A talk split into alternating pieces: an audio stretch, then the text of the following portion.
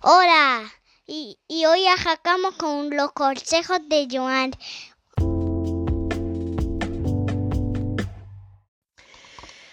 Saludos y bienvenidos a un nuevo episodio de los consejos de Joan. Hoy este, vamos a hacer un tema un poco diferente y a pesar de que lo hemos hablado en el podcast anteriormente, llevamos tiempo sin tocarlo. Y hoy quiero volver a hablar sobre la procrastinación. En este caso, la procrastinación del back to school, del comienzo a clases. En el episodio 8 de este podcast yo había hablado sobre la procrastinación.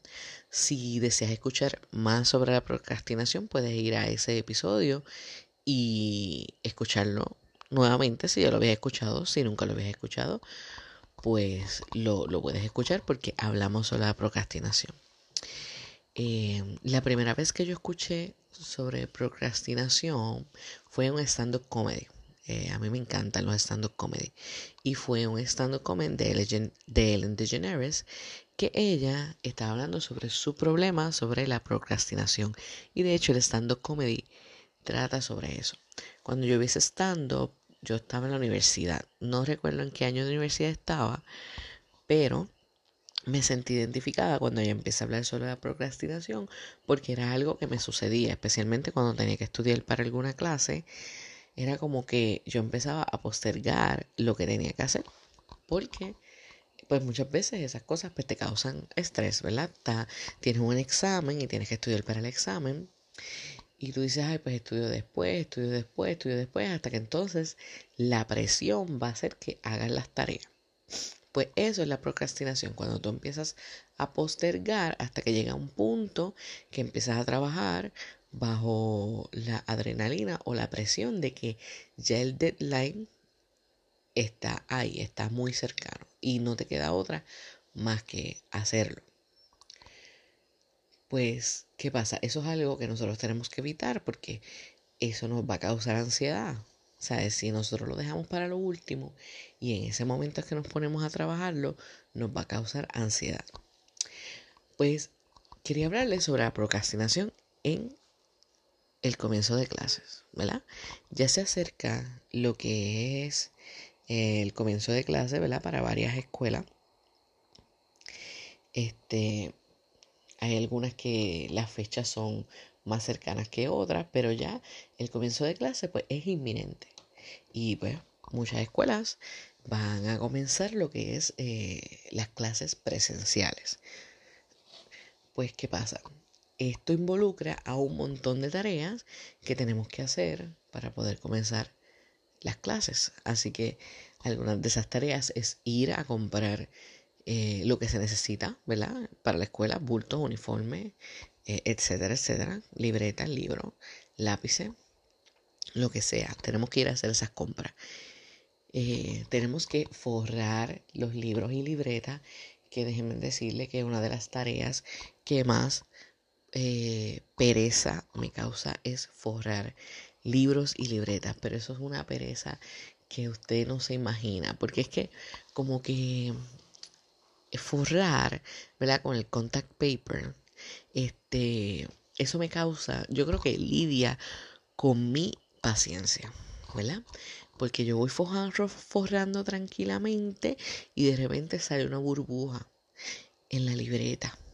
Y no hay manera, no hay manera de, de deshacerte de esa burbuja porque tú le sigues, le sigues pasando y ya se formó y no se va no se va a salir de ahí. Así que tienes que volver para atrás, sacarle el contact paper a la libreta, volver entonces otra vez con calma, volver a pasarle la mano o la regla, ¿verdad? Que, que es lo mejor porque entonces así se te hace más fácil para que quede lo más parejo posible con una regla. Este, eso te ayudará. Pero como quiera, es algo que te, te, causa estrés porque entonces empiezan a salir la burbujita. Y qué sé yo, las primeras dos o tres libretas, pues tú te esmeras. Pero llega una Después de la cuarta, que tú pegas a dejar las burbujas. Mira, de verdad que si se quedaron ahí, que se queden. Si quieren ser parte de la libreta, que se queden siendo parte de la libreta, porque no, no, esto no me va a quitar mi paz. Así que esa por eso forrar libretas y libros es una de las tareas que más eh, me causa pereza hacer del back to school. Así que tenemos que, ok, forrar las libretas, tenemos que entonces hacer, eh, hacer la compra de, las meriendas, ¿verdad? Que es lo que se va a comer el, el niño durante las meriendas. Tenemos que ir a hacer eso. Este, entonces también eso es otra tarea que es complicada, porque entonces ahí tenemos que hablar con el niño, ¿qué te gustaría comer en, en, la escuela de merienda? Pero entonces también tengo que pensar en la parte saludable, pero entonces de qué vale que yo le vaya a comprar unas zanahorias chiquitas y se las eche en una Ziploc si él no se las va a comer y después se muere de hambre en la escuela, ¿verdad?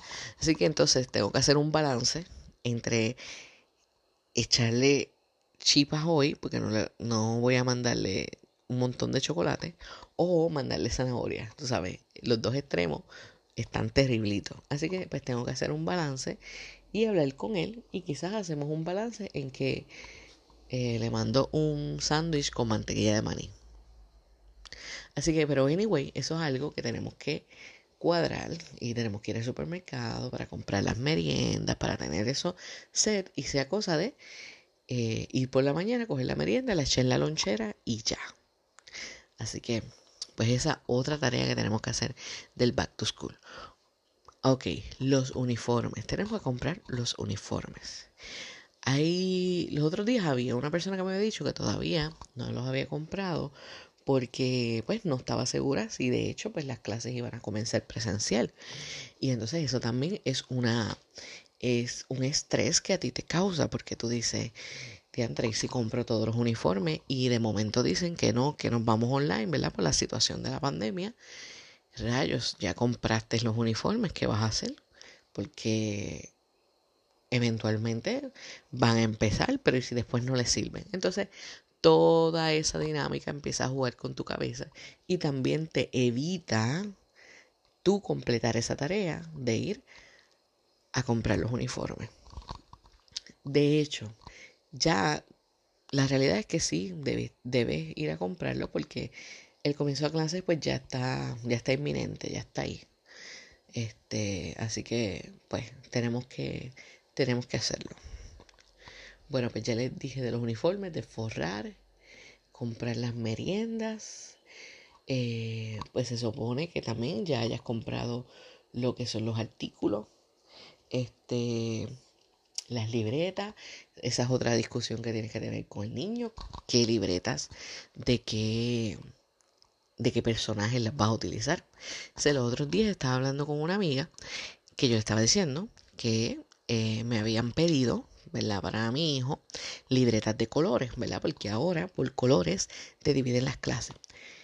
Este, por lo menos cuando yo estaba en la escuela era por números en los primeros grados. Te ponían un número en la libreta y te decían, saca la libreta número uno y qué sé yo, era la de español. Pero entonces pues tenías la libertad de escoger las libretas que tú quisieras. Pero entonces ahora, al limitarte a que sean set de colores, pues ella, ella estaba como que, se, como que se sintió triste porque me decía, pero ¿y ahora? No le voy a poder escoger el motivo porque eso era lo más emocionante, escoger todas las libretas de un motivo diferente. Y es cierto, ahí yo, ¿verdad? Me pongo boom. Es cierto, a uno cuando era pequeño le emocionaba ir a comprar las libretas y porque te ibas a comprar la libreta de, de tal muñeco, qué sé yo, de carritos para los niños o, que, o alguna muñeca o las libretas este, peluches de norma, que todas e, tenían unos peluchitos diferentes, o todo ese fin de cosas que uno hacía. Pero el ponértela de que tiene que ser de colores, pues lo más que tú podrías hacer es ponerle unos stickers por aquello de personalizarla. Pero pues esos detalles le quitan la personificación. No, no es personificación. Eh, vamos a decir la manera de personalizar tus cosas pues el tenerlas todas de colores por una instrucción, ¿verdad? Que nos dan, pues sí, nos quita eso.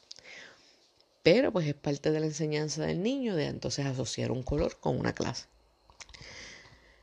Em, ¿Qué otras cosas tenemos que hacer en el comienzo de clases? Bueno, pues están las reuniones de padres, este que también este, nos tenemos que conectar.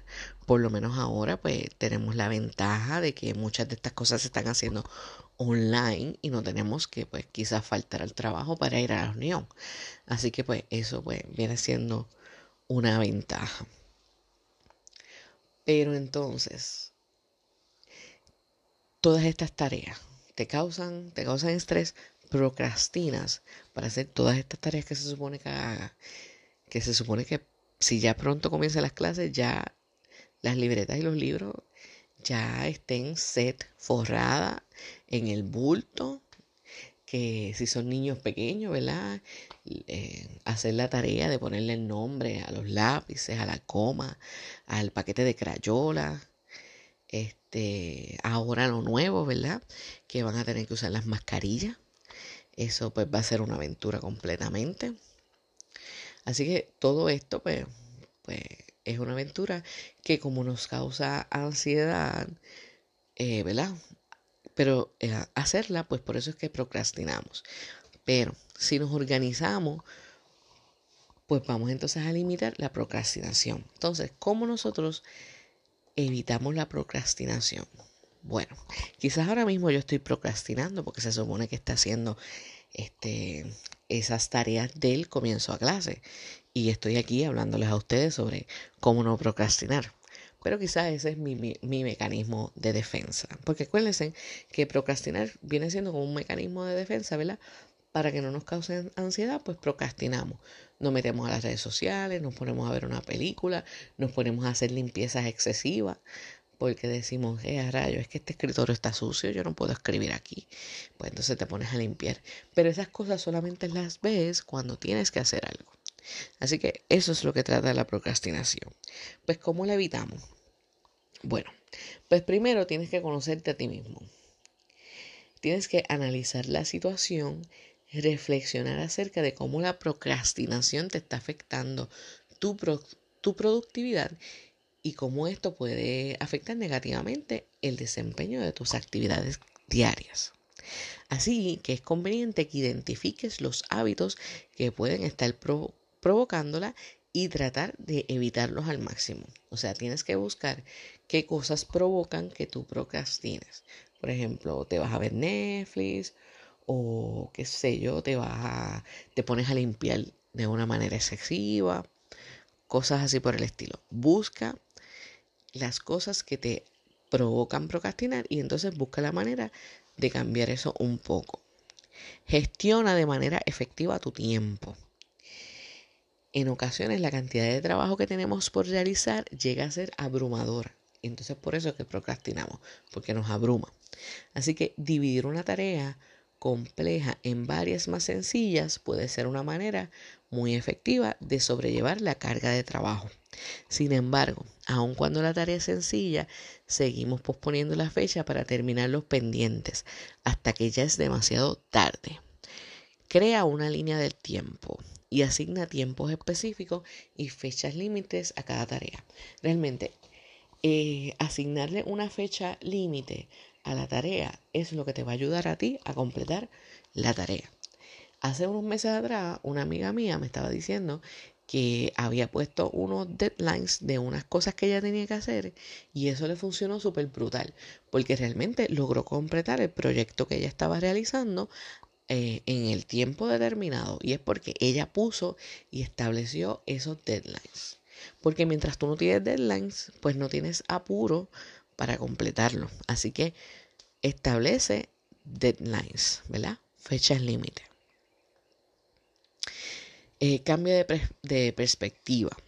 Eh, tienes que reflexionar sobre los dos puntos anteriores, ¿verdad? Que hablamos esto puede lograr que cambie tu perspectiva acerca de lo que verdaderamente es importante para ti en este momento, en este momento de ahora. Trata de pensar en qué es lo que te apasiona hacer, cómo puedes alcanzar tus objetivos y concentrarte en ello. Quizás al final te darás cuenta que pasarte todo el día viendo videos de gatitos no es la solución a tus problemas. Así que pues ya sabes, tienes que cambiar de perspectiva. Comprométete. Aquí puedes crear una lista de tareas y asignarles tiempo, aunque eso no basta para combatir la procrastinación. ¿Por qué? Porque puede ser que hagas la lista y la tengas ahí y la estés mirando mientras estás viendo Netflix. Y dices, ay, tengo la, la lista ahí, le puse deadline, pero te sentaste a ver la serie de Netflix. Pues ahí es donde tú te tienes que comprometer contigo mismo. Tú decir, espérate un momento, voy a ver Netflix ahorita, primero déjame terminar esto que tengo que hacer y ahorita por la noche me siento y me tiro en el sofá a ver Netflix, tranquila de la vida porque ya completé mis tareas. Pues eso es lo que tienes que hacer, completa, completártelas antes de darte un premio. Así que el premio va a ser que por la noche pues, te vas a poner a ver Netflix o cualquier este servicio de streaming, ¿verdad? El que más te guste. Tienes que eliminar las distracciones. Eh, por ejemplo, las distracciones las encuentras donde quiera. Con cualquier cosa tú te puedes distraer. Tú te puedes distraer con el internet. Tú te puedes distraer con el pajarito que viste. Tú te puedes distraer con un mosquito. Tú te puedes distraer con lo que sea. Así que lo que tienes que hacer es que concéntrate en lo que estás haciendo y evita las distracciones. Por ejemplo, en cuando estés trabajando, puedes apagarle las notificaciones al teléfono para que así no, no te distraiga. O sea, puedes dejarle las notificaciones que sean importantes, por ejemplo, como una llamada o algo así por el estilo, ¿verdad? Que sea algo bien importante. Pero otras de las cosas les puedes apagar las notificaciones al teléfono mientras estás trabajando para que no te distraiga. Supera los obstáculos. Aun cuando nos comprometemos de corazón, podrán aparecer obstáculos que nos impedirán cumplir nuestras metas. Así como puedes realizar una lista de tareas, puedes crear una lista de posibles obstáculos. Y me vas a decir, ay Joan, pero entonces yo voy a llenar mi, vida de, de listas. Bueno, no es que vas a hacer cuánto papel hay. Si a ti te ayuda a hacer listas, pues hazlo. Si no, pues no lo hagas. Pero lo que te estoy diciendo aquí es que busques eh, mentalmente cuáles son los obstáculos que en tu camino te encuentras y te evitan eh, realizar tu tarea. Y pues en esto hay muchos obstáculos, ¿sabes? Este, porque porque el obstáculo se convierte en una distracción y la, distracción evita que logres tu, tarea. Este, un, obstáculo puede ser hasta si tienes una mascota y mientras tú ibas, este, la mascota se te acercó y pues obviamente le vas a dedicar tiempo a la mascota. Pero tienes que saber que si le vas a dedicar tiempo a la mascota, le dedicaste, eh, le acariciaste, ¿verdad? Un ratito, ta, ta, ta, ta, y después pues te fuiste a hacer tu tarea. No es que te estoy diciendo que abandones la mascota, es que eh, le dediques tiempo a la mascota, pero también a tus tareas. Eh, tienes que aprender constantemente. Si quieres mejorar tu desempeño, además de mantenerte ocupado en algo que realmente valga la pena, comienza a aprender todo lo que puedas. ¿verdad? Lee, este, busca información de cosas que te gustaría aprender, porque cada día nosotros aprendemos cosas nuevas. Todos los días aprendemos cosas nuevas. Así que aprender constantemente pues también nos ayuda a evitar la procrastinación. Eh, recompensa tu progreso, que es lo que les estaba hablando ahorita de Netflix. Si yo completé todas las tareas que yo tenía pautadas para este sábado, las completé. Ah, pues por la noche me voy a poner a ver este, la serie de Netflix. Me voy a centrar a ver The Suicide Squad, que está brutal, by the way, que tengo que hablar con ustedes sobre ese tema, pero no quiero procrastinar. Pero el próximo episodio lo vamos a dedicar a The Suicide Squad. Eh, pues sí, por poco procrastino ahí. Así que recompensa tu progreso. Una vez completes tus tareas, premiate. Y Finalmente, no seas tan duro contigo mismo. Eh, llevar un ritmo de trabajo tan estricto tampoco es bueno. Estar ocupado todo el tiempo no nos permite que nuestra creatividad fluya. Así que si llenas tu día de tareas excesivas o estás extremadamente ocupado, tu creatividad en otras cosas que quizás pudieras hacer, pues no vas a tener el tiempo, ¿verdad? Así que pues es bien importante que no seas duro contigo mismo. Esto de la procrastinación se resuelve fluyendo, fluyendo, pero comprometiéndote a hacer las cosas a tiempo. Así que nada, pues simplemente les quería tocar ese tema. Eh, el tema de la procrastinación me gusta mucho porque pues por lo menos a mí me pasa. Este me, me pasa más de lo que quisiera, pero yo creo que todos estamos en el mismo barco. La procrastinación nos pasa a todos. Y pues le quería contar el tema de la procrastinación y el regreso a clases, porque sé que muchos eh, de ustedes lo pueden estar pasando, ya sea padres o estudiantes o lo que sea. Así que nada, los dejo. Este podcast me quedó más larguito de lo que últimamente lo he hecho, así que nada, este era que le quería llevar esa, esa información. Como quieran, si no están en, en época de comenzar las clases, lo que les hablé de la procrastinación es bastante general, que les va a ayudar en la procrastinación de lo que sea, así sea de hacer las tareas del hogar, porque también las tareas del hogar son unas tareas que nos drenan y nos abruman y entonces pues procrastinamos para hacerlas. Así que nada, antes de irme, les recuerdo que pase por Amazon Kindle o Amazon y vean mi libro de cuentos de despechos y pasiones. Les va a encantar, dese la vueltecita. Y nada, los dejo. Ah, espérense, antes de irme, cuando haga la publicación en el fanpage Los Consejos de Joan, cuéntenme cómo procrastinan ustedes. De qué, cuál es la manera más divertida para ustedes procrastinar. ¿Qué les gusta hacer? Pues a mí yo procrastino mucho en mi teléfono y también viendo películas, viendo series. Lo hago. Así que déjame saber cuál es tu tu manera favorita de procrastinar ahorita cuando haga la publicación. Ahora sí, los dejo y recuerden que siempre les traeré buen contenido y sonrisas. Chao.